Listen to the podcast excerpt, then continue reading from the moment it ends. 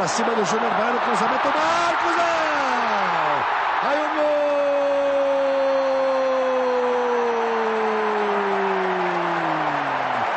gol do Manchester.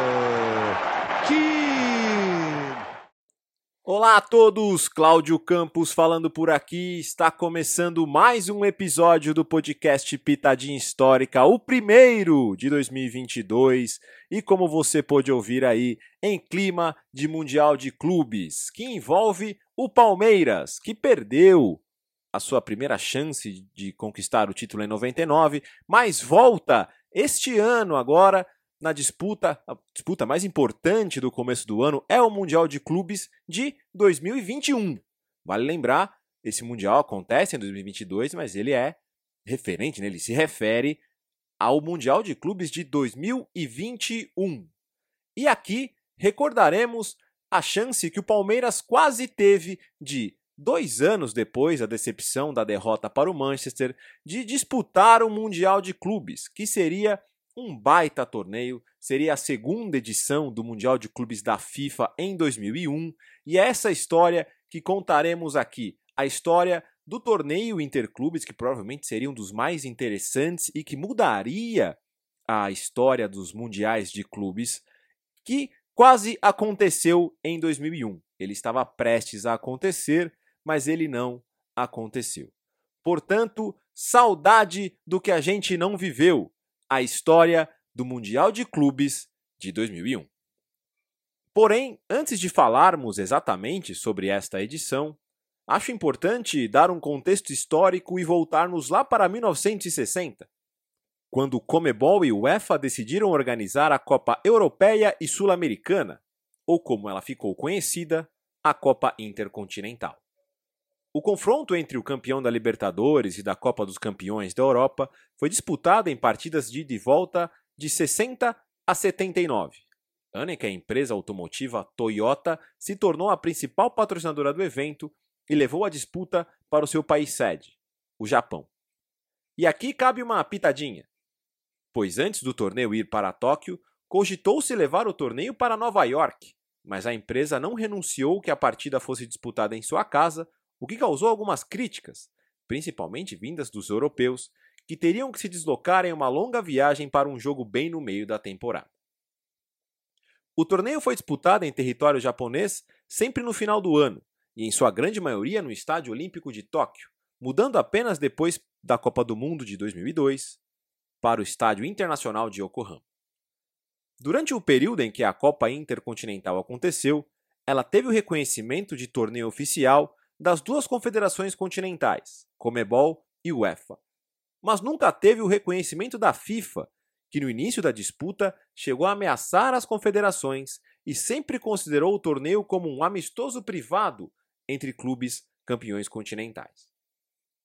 Em meados dos anos 60, até houve uma esperança de que a FIFA, a partir da Copa Intercontinental, criasse um torneio envolvendo equipes de outras confederações.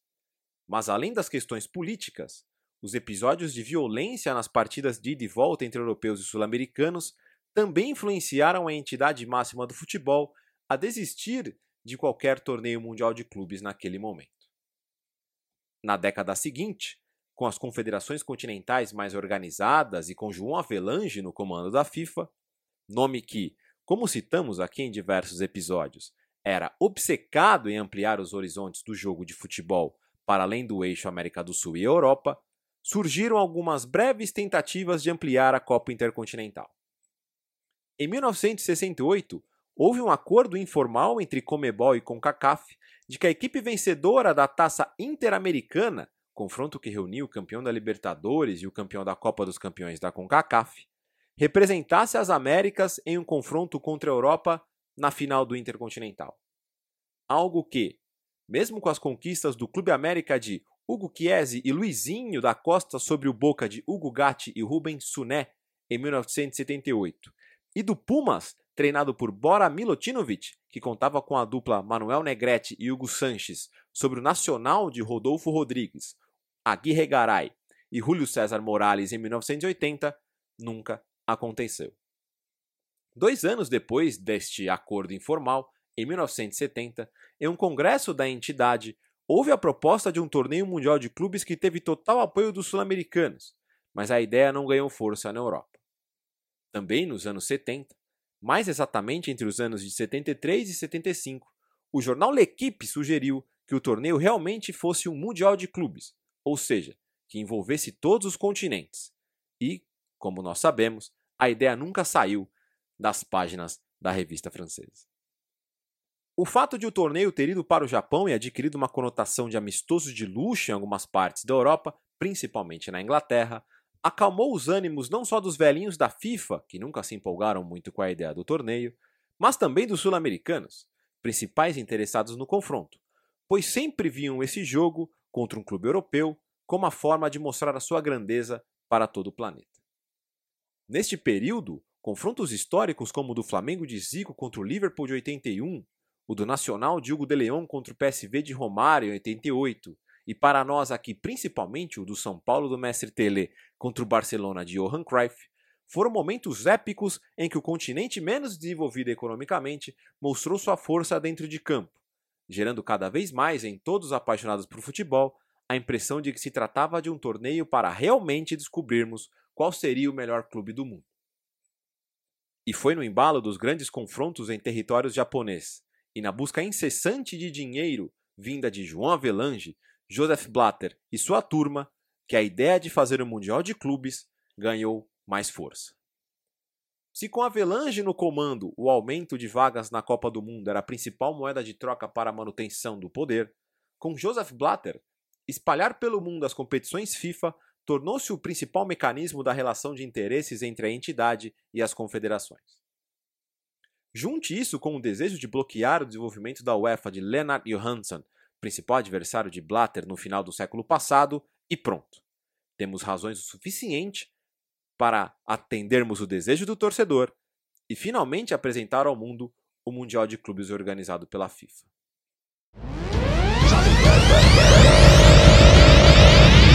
Campeonato Mundial de Clubes. América, Europa, Eurasia, Ásia, Ásia, África, África e Oceania.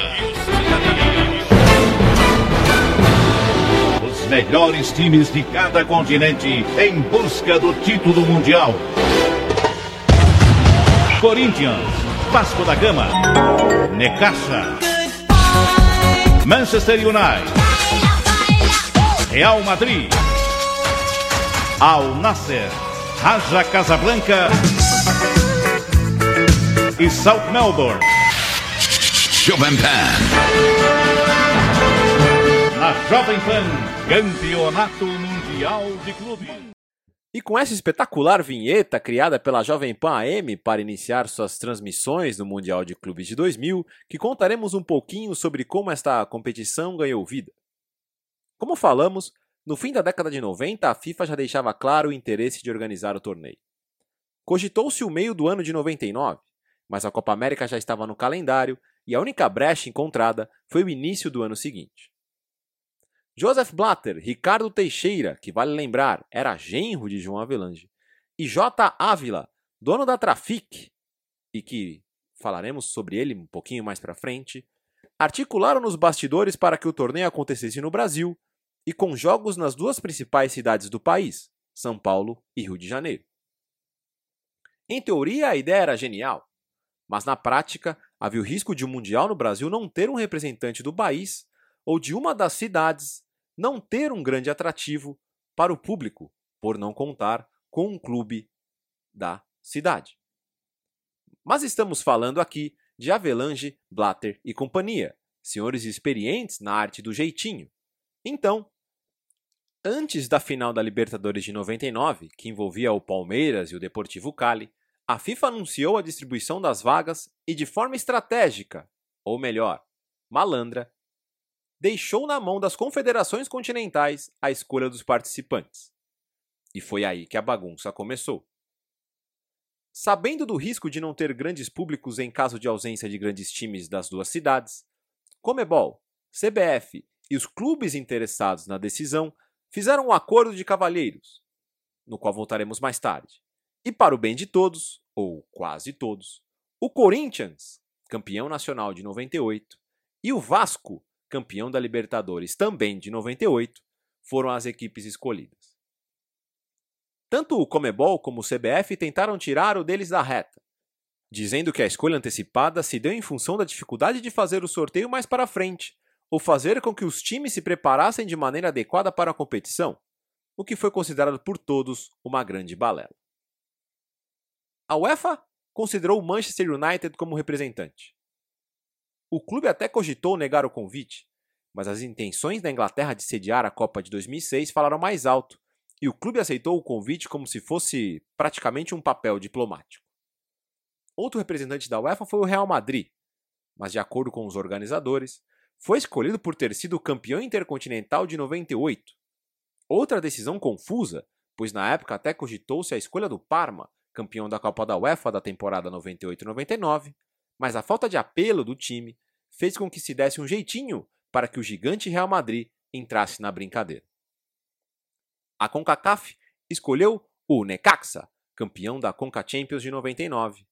A CAF, Confederação Africana, escolheu o Raja Casablanca, campeão continental também de 99, e assim como todas as outras que escolheram os campeões de 99, a Oceania selecionou o South Melbourne, campeão continental daquela temporada como representante. Apenas na Ásia que a decisão fugiu da mais correta e, assim como na América do Sul, foi bem confusa. A federação decidiu dar a vaga ao campeão da Supercopa Asiática de 98, o Al Nasser, que venceu o Pohang Steeler, este sim, campeão do continente. Na época, a escolha dos representantes da Comebol causou revolta de muita gente. Juca Kifuri, por exemplo, em sua coluna, ligou a decisão dos dois times escolhidos, Corinthians e Vasco, como uma ação de interesses em comum de Trafic, CBF e Eurico Miranda. Ricardo Teixeira disse não ter ligação nenhuma com a decisão, jogando a responsabilidade para a Comebol. E aqui vale relembrar algo importante. O título brasileiro do Corinthians de 99 amenizou um pouco a escolha, mas ainda assim a sua participação foi e é bastante questionada até hoje. Porém, mesmo com todas estas questões, o torneio teve um relativo sucesso, principalmente no Brasil. Vasco e Corinthians jogaram muita bola contra os gigantes europeus, foram líderes dos seus grupos e fizeram a final, que até hoje é o recorde de audiência da TV Bandeirantes, com o pico de 53 pontos de audiência. No Maracanã lotado, com a torcida do Corinthians entoando o grito de todo poderoso timão por praticamente toda a partida, o Corinthians venceu o Vasco nos pênaltis e sagrou-se o primeiro campeão mundial de clubes de um torneio organizado pela FIFA. É aquilo que o Roberto Dinamite disse, pode ser o dia do Elton. O Dida mantém a performance.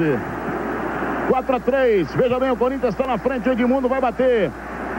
Se o Edmundo fizer empate aí, vamos para ser alternada. Se não fizer, o Corinthians continua com a chance de ser campeão do mundo.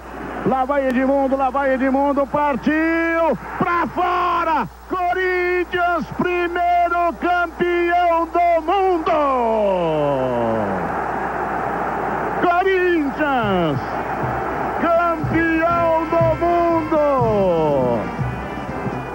Edmundo bateu para fora o pênalti!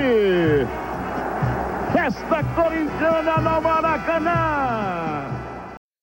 Graças a este pênalti perdido por Edmundo, o Corinthians se juntou, mesmo que com todos os questionamentos dos rivais, ao seleto clube do estado que conta com outros campeões do mundo, pelo menos até o dia em que grava este podcast, os rivais Santos e São Paulo.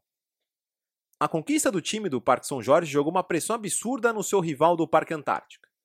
O Palmeiras, campeão da Libertadores de 99, eliminando o Corinthians nas quartas de final, foi até o Japão pouco antes do Mundial de 2000, e mesmo fazendo uma ótima partida e marcando um gol que foi anulado de maneira bem estranha, perdeu para o Manchester United por 1 a 0 em um lance onde um dos principais ídolos da história do clube, o goleiro e hoje negacionista Marcos, falhou no gol de Roy Keane ao não cortar um cruzamento de Ryan Giggs, como ouvimos no começo do episódio. Vocês se lembram que minutos atrás eu também disse que voltaria ao tal acordo de cavalheiros entre CBF e Comebol para a escolha dos representantes do primeiro Mundial, certo? Pois bem, voltaremos a este assunto, pois ele envolveu de maneira direta a Sociedade Esportiva Palmeiras. Se todos os participantes do Mundial disputado em janeiro de 2000 envolvessem os campeões continentais de 1999, o Palmeiras seria o representante da Comebol, em função da conquista da Libertadores. E como já falamos por aqui, a escolha dos representantes antes da final do torneio foi feita pela Comebol e com envolvimento e participação da CBF. Porém, o que não se soube de imediato na época era de que o Palmeiras, através do seu presidente, Mustafa Contursi, também estava ciente da decisão e simplesmente aceitou ou abriu mão da vaga do Mundial de 2000, sob a promessa de que o clube seria um dos participantes da edição seguinte. O acordo resolveu não só o problema da FIFA, que teria um time brasileiro representante de cada cidade sede, como também deu um alívio aos dirigentes do Palmeiras, pois, de acordo com os bastidores da época, eles não viam com bons olhos disputar dois torneios tão grandes em sequência, principalmente em caso de derrota no Japão. Com isso, o Palmeiras seguiu sua vida. Perdeu algumas peças, fez uma ótima Libertadores em 2000, eliminando mais uma vez o rival Corinthians nos pênaltis, desta vez na semifinal, e vendendo bem caro a derrota para o forte Boca Juniors de Carlos Bianchi e Juan Roman Riquelme, em partidas com arbitragens no mínimo questionáveis. Em paralelo a todos estes acontecimentos, uma empresa parceira da FIFA decidiu investir no futebol brasileiro. A ISL, International Sport and Leisure, empresa suíça de marketing esportivo que cuidava das negociações de patrocinadores e direitos de transmissões da maior entidade de futebol do mundo, assinou contratos de parceria com dois gigantes, o Flamengo e o Grêmio. Assim que chegou nos dois clubes, começaram a gastar como se não houvesse amanhã. O Flamengo trouxe nomes como Gamarra, Alex, Denilson e Petkovic. O Grêmio não ficou atrás e contratou Zinho, Paulo Nunes e os argentinos Gabriel Amato e Leonardo Astrada. Esta empresa foi a responsável por todo o planejamento de marketing de transmissões de TV do Mundial de Clubes de 2000, que teve como braço direito, aqui no nosso país, a Trafic, de J. Ávila, e seria a organizadora também da segunda edição em 2001. Para dar um pouco mais de contexto para vocês, a ISL foi criada por Horst Dassler, homem forte da Adidas e que tinha passe livre para circular nos corredores não só da FIFA, mas também do Comitê Olímpico Internacional e negociar com quem bem entendesse. Isso foi um fator facilitador para que ele ganhasse de presente o direito de negociar pacotes de publicidade e de transmissões para competições da entidade, como, por exemplo, as Copas do Mundo de 2002 e 2006.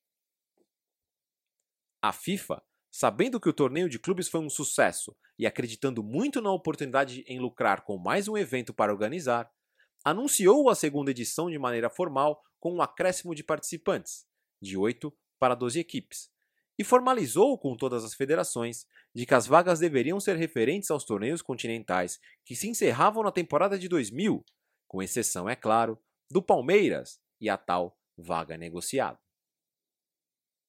Com isso, o torneio foi ganhando corpo a partir do meio do ano de 2000. O Boca, campeão da Libertadores, como falamos, foi um deles. No velho continente, o fortíssimo Real Madrid superou também Espanhol Valência e conquistou a Champions. Na Copa da UEFA, o Galatasaray superou nos pênaltis o Arsenal e também conquistou sua vaga. Já na Espanha, anunciado como país sede, o La Coruña fez uma campanha impecável e venceu a La Liga da temporada 99-2000. Mais para o final do ano, os outros continentes também resolveram as suas vagas. Na África, o Hearts of Oak, de Gana, superou o Forte Esperance de Tunis e garantiu uma das vagas. A segunda ficou com o tradicional Zamalek do Egito, vencedor da Recopa. Os finalistas da Copa dos Campeões da Ásia, Al Hilal e Júbilo Iwata, representariam o continente. Pela CONCACAF, o Los Angeles Galaxy, campeão da Conca Champions, e o Olímpia de Honduras seriam os representantes. E aí teríamos pela primeira vez a presença de uma equipe norte-americana em um Mundial. E finalizando, pela Oceania, o australiano Wollongong Wolves venceu a Copa dos Campeões da OFC e seria o representante do continente. No final de 2000, para deixar tudo um pouco ainda mais confuso, a Copa Intercontinental, que por aqui sempre chamamos de Mundial Interclubes, aconteceu tradicionalmente no Japão e envolveu dois futuros participantes do torneio da FIFA.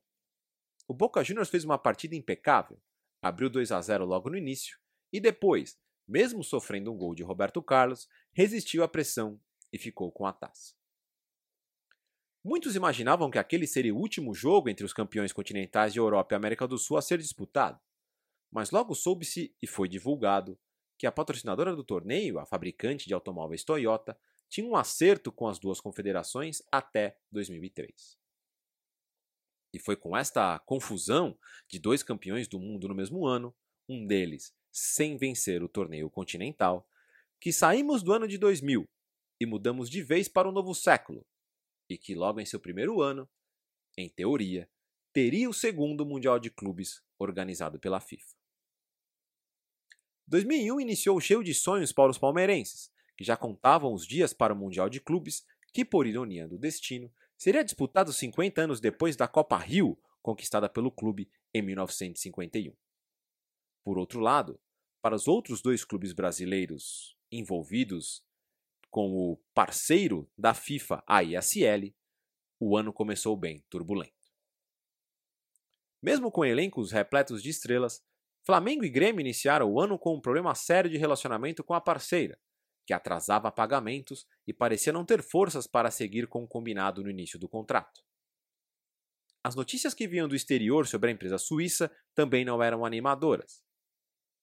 Ela estava prestes a romper um contrato gigantesco com a ATP, a Associação de Tenistas Profissionais, alegando um prejuízo de 40 milhões de dólares. Mesmo assim, com estas incertezas em relação ao seu principal parceiro comercial, no dia 8 de março daquele ano, a FIFA fez o sorteio das chaves do Mundial de Clubes. O torneio disputado na Espanha aconteceria entre os dias 28 de julho e 12 de agosto e teria três sedes. La Corunha, com os jogos no estádio Riazor, Valência, com os jogos no estádio Mestalla, e em Madrid, com os jogos no estádio Santiago Bernabéu. No grupo A ficou o campeão espanhol La Corunha, o Boca Juniors, o Wollongong da Austrália e o Zamalek do Egito. O Palmeiras ficou no grupo B, que seria disputado em Valência, junto de Galatasaray, Al Hilal e Olímpia, que seria o adversário da estreia no dia 29 de julho. E na capital Madrid, o Real enfrentaria o Hearts of Oak, o Júbilo Iwata e o Los Angeles Galaxy. Com o sorteio feito e a data do torneio se aproximando, as expectativas dos palmeirenses em relação ao Mundial foi aumentando. O diretor de futebol da época, Américo Faria, viajou para a Espanha e fez todo o projeto de logística, que envolviam locais de treino e datas para descanso. O time fez parcerias com diversas agências de turismos para a venda de pacotes de viagens para a Espanha. E até um projeto de uma Casa Palmeiras foi criado pelo COF, o Comitê de Orientação e Fiscalização do clube, liderado na época por Roberto Friso, com direito a pontos de encontro de torcedores em hotéis nas cidades onde o Palmeiras jogaria. Enquanto o Palmeiras fora de campo se preparava para a disputa do Mundial e dentro dele seguia seu caminho na Libertadores, a empresa responsável por promover o torneio para a FIFA começou a demonstrar maiores problemas financeiros. Aqui no Brasil, as parcerias com Flamengo e Grêmio foram rompidas por falta de pagamento. Em paralelo a isso, a ISL também era investigada pela CPI do futebol por evasão fiscal nos valores da contratação de Petkovic, ato que mexeu diretamente na estrutura da empresa no Brasil e causou o impeachment do presidente do Flamengo, Edmundo Santos Silva. Problemas de repasses de dinheiro para a FIFA e para a Associação Internacional de Atletismo também ocorreram nos primeiros meses de 2001. E em meio a demissões de diversos executivos da empresa, a Suíça ISL entrou em processo de falência. De primeira, a notícia nem incomodava tanto os planos do Alviverde. Mas alguns comentários dos bastidores do futebol diziam que a FIFA começava a não fazer tanta questão de que o Mundial de Clubes acontecesse pois não tinha um parceiro para executar o evento, e já estava sofrendo pressão de algumas federações e clubes em relação ao calendário apertado próximo a uma Copa do Mundo. O que pareciam apenas boatos foi ganhando força no mês de abril. A FIFA parecia jogar a toalha aos poucos, como se não quisesse perder a boquinha de fazer mais um evento, mas não teve jeito. No dia 18 de maio de 2001, uma sexta-feira, dois dias depois do Palmeiras superar o São Caetano pelas oitavas de final da Libertadores nos pênaltis, a FIFA anunciou o adiamento do Mundial de Clubes de 2001 para meados de 2003. A notícia cai como uma bomba para todos: para o Palmeiras, para os rivais e para a imprensa. Para entendermos melhor o sentimento da época, nada melhor do que ouvir um ponto de vista de um jornalista e de um palmeirense. E, claro, melhor ainda, se for um jornalista palmeirense. E aqui eu chamo ou trago o conteúdo compartilhado por ninguém mais, nada menos do que Mauro Betting, que já teve a participação dele por aqui e que vai compartilhar conosco o sentimento da época quando teve a notícia de que não haveria mais o Mundial de Clubes. E claro, é o Mauro Betting, então ele também vai trazer um pouquinho mais de conteúdo, principalmente sobre a relação Trafic, J. Ávila e futebol brasileiro. O Mundial de 2001 foi vencido pelo Bayern. Uma conquista que o Bayern de Munique, o, o grande Giovanni Elber, nem dava muita bola. Na foto sobre a, da, a respeito da temporada, aquela foto histórica, né, dos títulos conquistados, o próprio Elber é que teve que pedir para um funcionário da equipe alemã buscar a taça do Mundial de Clubes, a taça do torneio intercontinental, a taça da Toyota, conquistada sobre o Boca Juniors, para posar para foto. Senão nem na foto do Bayern apareceria. Eram outros tempos. E tempos que poderíamos ter dois campeões do mundo, como tivemos em 2000, o Corinthians em janeiro, no Mundial da FIFA disputado no Brasil, e no final do ano o Boca Juniors superando o Real Madrid. Mas em 2001 não teve o segundo Mundial organizado pela FIFA, que seria ainda maior, pelo menos em número de clubes, do que o de 2000 no Brasil, seria em outro período, em agosto de 2001, e teria sido disputado na Espanha. Mas não foi porque em abril para maio faliu a ISL e logo depois o Mundial foi para o espaço. Foi para o saco e foi inclusive o sonho do Palmeiras e tentar emular para o palmeirense, não para poucos mais, a conquista brilhante da Copa Rio de 51, a primeira conquista intercontinental do futebol brasileiro, um ano e uma semana depois do Maracanaço de 50. Palmeiras que se tivesse passado pelo Boca na semifinal da Libertadores de 2001, teria chegado a mais um Mundial, um Mundial Intercontinental, porque o seu adversário seria o Cruz Azul, equipe da CONCACAF, equipe mexicana, que por hora e por tabela não poderia disputar o Mundial. O Palmeiras teria disputado um outro Mundial no final do ano se tivesse passado pelo Boca, não fosse a arbitragem horrorosa de Baldo Aquino. Mas não chegou naquele Mundial e também não chegou em agosto ao Mundial da Espanha. A falência acabou atrapalhando os planos do Palmeiras, que havia se voltado inteiro para disputar o Mundial que acabou não acontecendo.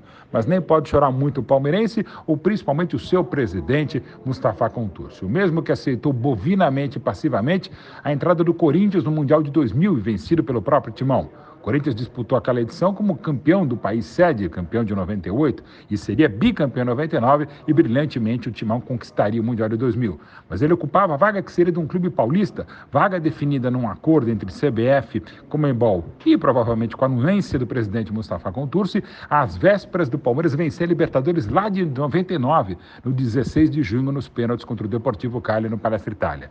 A lógica mandava naquele momento que houvesse um time do, de uma das sedes, o Rio de Janeiro, o Vasco, digno campeão da Libertadores de 98, e o outro representante do futebol sul-americano deveria ser o Palmeiras, como legítimo campeão da Libertadores de 99 para um Mundial que seria disputado e organizado pela FIFA em janeiro de 2000 no Brasil ajudaria a viabilizar financeiramente a disputa. Um clube do Rio, o Vasco, um clube de São Paulo, aliás, emulando até o que havia, sido a Copa Rio de 51, vencida pelo Verdão, quando o Palmeiras era o campeão paulista de 50 e o Vasco, base da seleção e campeão carioca de 50 é, o Corinthians que entrou, e era fácil entrar também, porque era da mesma empresa Traffic que havia trazido a Hicks, Hicks Mills Tentem First para o Corinthians, para ajudar na administração, injetar muito dinheiro na equipe do Parque São Jorge, e também havia organizado via Traffic o Mundial de Clubes. Tudo se ajeitou, tudo se ajustou e Mustafa Contur se aceitou, porque foi a ele prometido que o Palmeiras, campeão da Libertadores em 16 de junho de 99,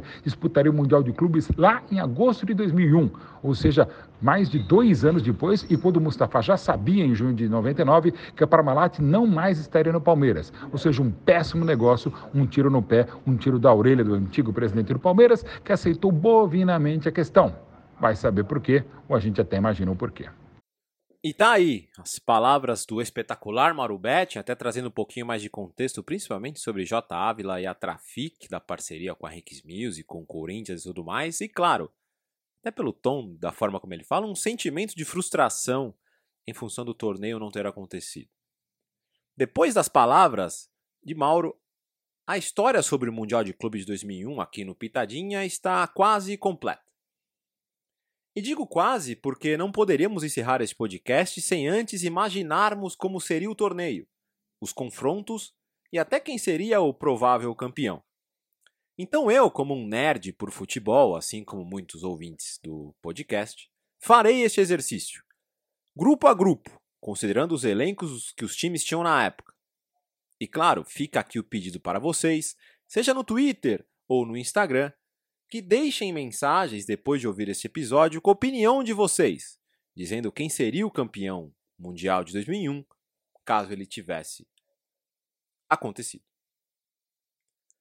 Começamos a nossa brincadeira aqui de imaginação com o grupo A, o grupo de Deportivo La Coruña, Boca Juniors, Wollongong Wolves e Zamalek. De primeira descartaremos a equipe da Oceania, Provavelmente passaria o grupo sem sequer fazer um pontinho e com grande risco de ser um saco de pancada. O Zamalek provavelmente seria o adversário complicado para os dois maiores. Caso o La Corunha ou Boca Juniors perdessem pontos para o time do artilheiro Rossan Hassan, a chance de vagas para a semifinal ficaria bem comprometida. Dito isso, imagino eu, que a vaga na semifinal ficaria entre o Super Depor e o Boca, que se enfrentariam logo na primeira rodada do torneio no dia 28 de julho. Na opinião deste humilde apresentador, mesmo com o Boca sendo uma das grandes forças do futebol mundial na época, o La Courinha de Djalminha, Mauro Silva, Donato, Valeron, Tristan e Rai Mackay venceria a partida de estreia e conquistaria os seis pontos disputados nas duas partidas seguintes, classificando-se para encarar o vencedor do grupo B, o grupo do Palmeiras. Que, dicas de passagem, era uma pedreira. Assim como no grupo A, provavelmente a disputa ficaria concentrada entre o europeu e o sul-americano, com um dos outros dois times correndo por fora e sendo fiel da balança na luta pelo primeiro lugar. O Palmeiras, treinado por Celso Rotti, que era líder do Campeonato Brasileiro na época em que acontecia o Mundial, tinha em seu elenco nomes como Di Marcos, Arce, Galeano, Alex e acréscimos de Lopes, Felipe e Fábio Júnior. E como lembrou o Mauro Betting, havia chegado até as semifinais da Libertadores, sendo eliminado pelo Boca Juniors. O Palmeiras teria que bater de frente com o forte Galatasaray de Tafarel, Popesco, Capone, Jorge Rage, Hassan Sass, Umit Davala e Jardel, que hoje, o grande Jardel, se encontra fazendo das suas peripécias no Big Brother em Portugal, para delírio de Fred Fagundes. Provavelmente os dois venceriam seus jogos de estreia. A equipe brasileira encararia o Olímpia de Honduras da dupla de ataque formada pelo brasileiro Denilson e pela estrela do país, na época, Alex Pinheira Chacon. Já os turcos encarariam o Al Hilal, que para a disputa do torneio levou por empréstimo o meia Túlio, que se destacou no Botafogo no início do século, e o atacante Rony, que brilhou no Fluminense. Ambos também ganhariam seus jogos na segunda rodada, deixando tudo para o confronto direto que aconteceria no dia 5 de agosto no Mestalo. E aqui mais uma vez a opinião deste que vos falo. Por ter um ataque mais letal e por ter seus fanáticos torcedores por perto, Imagino que o Galatasaray teria vantagem do empate por ter feito mais gols nas primeiras duas partidas. Estes dois fatores fariam do jogo um embate muito complicado para o Palmeiras, que, muito em função do esquema de jogo na época, sairia derrotado. Com este placar adverso, o Palmeiras ficaria em segundo lugar no seu grupo e, assim, dependeria de uma combinação de resultados nos outros grupos para ir à semifinal. No grupo C, o grupo do Galáctico Real Madrid, seria praticamente impossível acontecer alguma surpresa. O, o time que já contava com Cacilhas, Roberto Carlos, Raul e Luiz Figo, na janela de verão, que aconteceria semanas antes do torneio, anunciou Zinedine Zidane. É muito difícil imaginar que, jogando em seu estádio, não fariam os nove pontos com facilidade e aguardariam tranquilamente o adversário da semifinal. Nos outros três times, um certo equilíbrio, que talvez dificultaria até a chance de um deles ser o melhor segundo colocado. Mas talvez o belo trio formado pelo salvadorenho Maurício Cienfuegos, o mexicano Luiz Hernandes e o norte-americano Kobe Jones no LA Galaxy pudesse surpreender, vencer dois dos seus três jogos e lutar pela vaga na semifinal como melhor segundo colocado.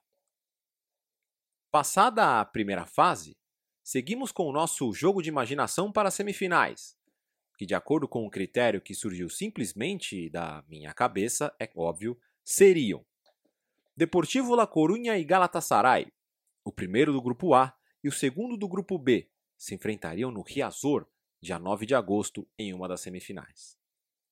Na outra semifinal, Real Madrid, primeiro do grupo B, encararia o Boca Juniors, melhor segundo colocado apenas pelo saldo de gols, o que faria a diferença na sua disputa com o Palmeiras. E com isso, oito meses depois da equipe argentina vencer o Interclubes no Japão com uma atuação histórica, Real e Boca se enfrentariam novamente em pleno Santiago Bernabéu. O primeiro confronto que eu citei entre Deportivo e Galatasaray levariam os loucos por futebol alternativo à loucura, como este que vos fala. A forma de jogo, os grandes nomes das equipes e toda a atmosfera deste confronto nos leva a crer que seria um jogaço. Aqui, mais uma vez fico com a sensação de que o Depor, sempre forte dentro de casa nesta época, conseguiria a vaga em uma partida frenética, com direito à prorrogação e talvez até uma disputa de pênaltis. E o Depor encararia o Real Madrid, que, mordido com a derrota para os chineses no Japão, viriam com tudo em um outro jogaço, conseguiriam a vaga para a final e assim, repetindo o que aconteceu na primeira edição de um torneio organizado pela FIFA, teríamos uma final com duas equipes do país sede do torneio.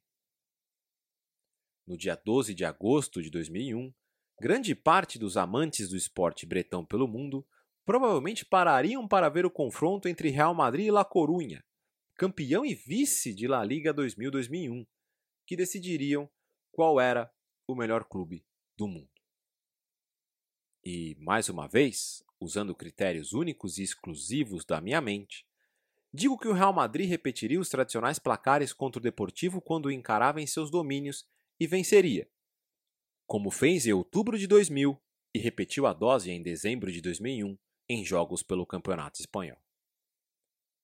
Com o Real Madrid campeão, talvez a história do Mundial de Clubes da FIFA e principalmente a relação dos europeus com o torneio seria diferente.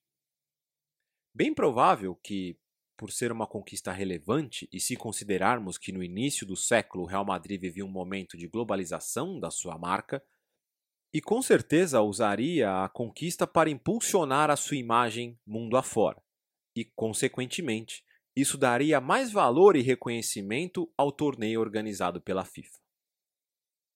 Para nós, amantes das grandes histórias do futebol, ao fazermos exercícios como este que eu defini o campeão mundial de clubes de 2001, fica claro os indícios de que a diferença de nível dos clubes europeus em relação aos sul-americanos já era algo preocupante no início do século, e como sabemos, principalmente quando eles se encaram nos mundiais de clubes da FIFA, isso só se agravou com o passar dos anos.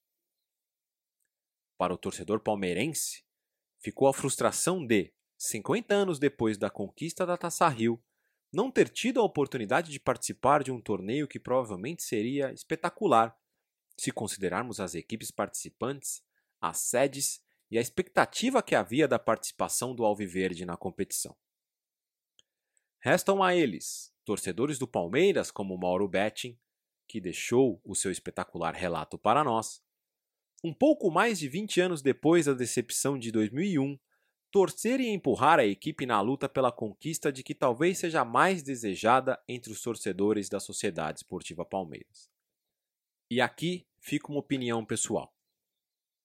O clube e o torcedor palmeirense nunca esteve tão preparado para vencer o Mundial como ele está hoje, semanas antes da disputa do Mundial de Clubes. E aí, mais uma vez, opinião pessoal. Acho que o título vem. E caso aconteça, fica a promessa. Estaremos aqui, num futuro próximo, recordando cada passo da conquista. Um abraço a todos e até mais.